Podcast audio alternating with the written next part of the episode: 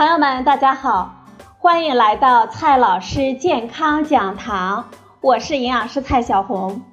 今天呢，蔡老师继续和朋友们讲营养聊健康。今天我们聊的话题是减重的平台期怎么办？有过减肥经历的小伙伴们呢，都知道。在减肥初期啊，调整饮食或者是增加运动之后，效果是非常明显的。几个礼拜之后呢，就能够看到明显的变化。这时啊，会让我们信心大增。但是过了几个月啊，我们就发现我们吃的并没有变多，运动呢也一直在进行着，可是体重呢却不再下降了，甚至啊。一不留神儿就有回升的趋势。对于反复尝试各种方法减肥的人群来说，就会发现反反复复都是啊，减掉几斤啊，又再长回来。这是为什么呢？是我们不够自律吗？是不是连体重都不能控制，就控制不了自己的人生呢？很多朋友啊。在减肥进入平台期之后啊，都会有很强的挫败感，开始怀疑自己的方法和意志力，甚至会自暴自弃，进入恶性循环。首先呢，我们要知道，你不是一个人，减肥进入平台期是所有努力控制体重的小伙伴们都会遇到的问题。那么，为什么会进入平台期呢？减肥真的会破坏我们的代谢吗？在减重的过程当中，我们的代谢会发生怎样的变化呢？今天呢，我们就聊这个话题。在体重下降的时候，代谢变化呢是有规律可循的，这种变化被称为代谢适应。只有了解代谢变化的规律，我们才能够有效的利用规律的减重。很多朋友问，代谢适应是什么呢？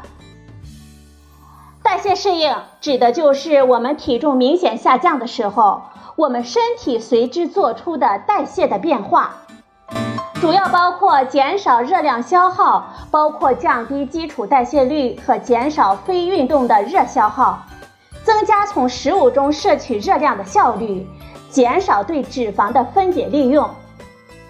代谢适应通常会超过我们体重下降所带来的代谢下降，从而使我们继续减重变得更加的困难。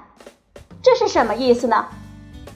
比如说，三十岁的女性，她的身高呢是一百六十厘米，体重呢八十千克，她的基础代谢率大约是一千五百八十二千卡。当她减重十千克，体重达到了七十千克的时候。它的基础代谢率用同样的公式计算，应该是一千四百八十六千卡。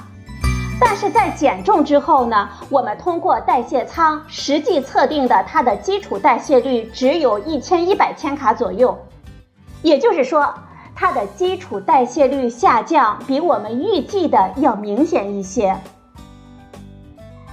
代谢适应它持续的时间呢，比我们减肥的时间要更长。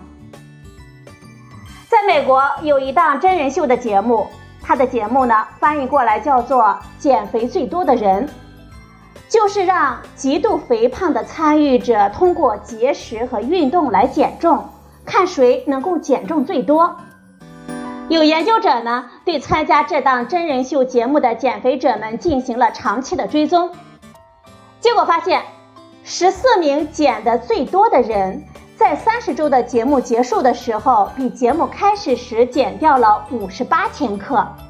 在节目结束的时候，他们的基础代谢率比开始的时候低了六百一十千卡。而在节目结束六年之后，这些减的最多的人，虽然体重平均回升了四十一千克，但是基础代谢率仍然比节目开始的时候低了七百零四千卡。也就是说啊，在极端减重之后，随着我们体重的回升，我们的基础代谢率不会立刻的回升，还会继续的维持在较低的水平。虽然减重已经结束了，膳食呢也不再是极低热量的减肥食谱，但是代谢适应持续的时间仍远远没有结束。正是因为这种明显的代谢下降，造成减重之后我们每天消耗的热量比我们之前呢要少很多，并且由于代谢下降持续的时间很长。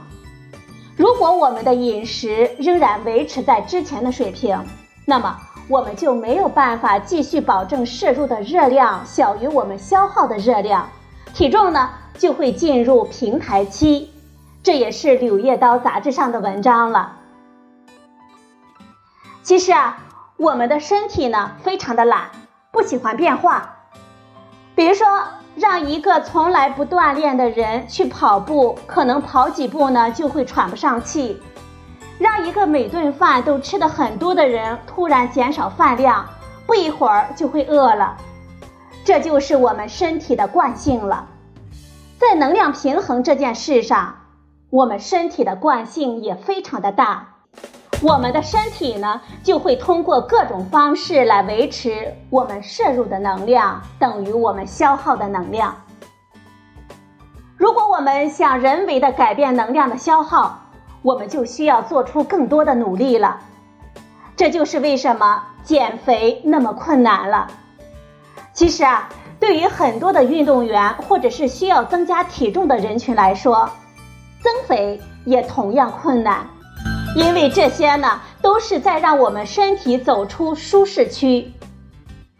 如果一个人突然减少热量的摄入，比如说，我们决定从明天开始一天只吃一顿饭来减肥，每天摄入的热量呢只有八百千卡到一千千卡，那么我们的身体会怎么反应呢？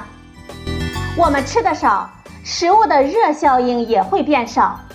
我们的基础代谢率会明显的下降，体力活动相关的热量消耗也会减少，因为体重下降了。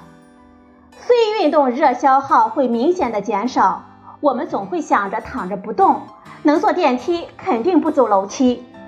我们胃肠道对食物的吸收会增加，我们身体呢会想尽办法，尽可能多的来获得能量。我们的饥饿感和食欲会明显的增加，这些呢都是我们身体的反应。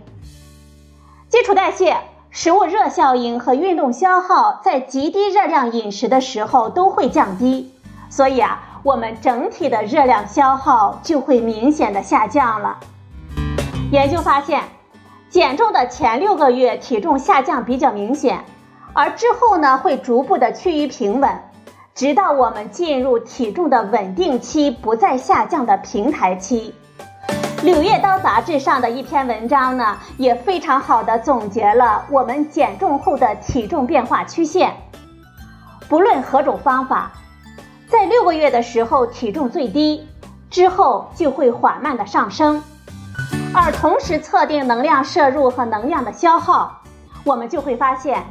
前六个月能量摄入最低，也就是饮食控制最好，而能量消耗在开始减重之后两年左右还会保持比最开始的时候低的水平。平台期一般都在减重的一年到两年之间出现，很多减重的人群在开始使用某种新的减肥食谱，或者是进行膳食和运动来调整的时候，成效是最显著的。这个时候呢，我们减肥的信心大涨，对饮食的控制也更加的严格。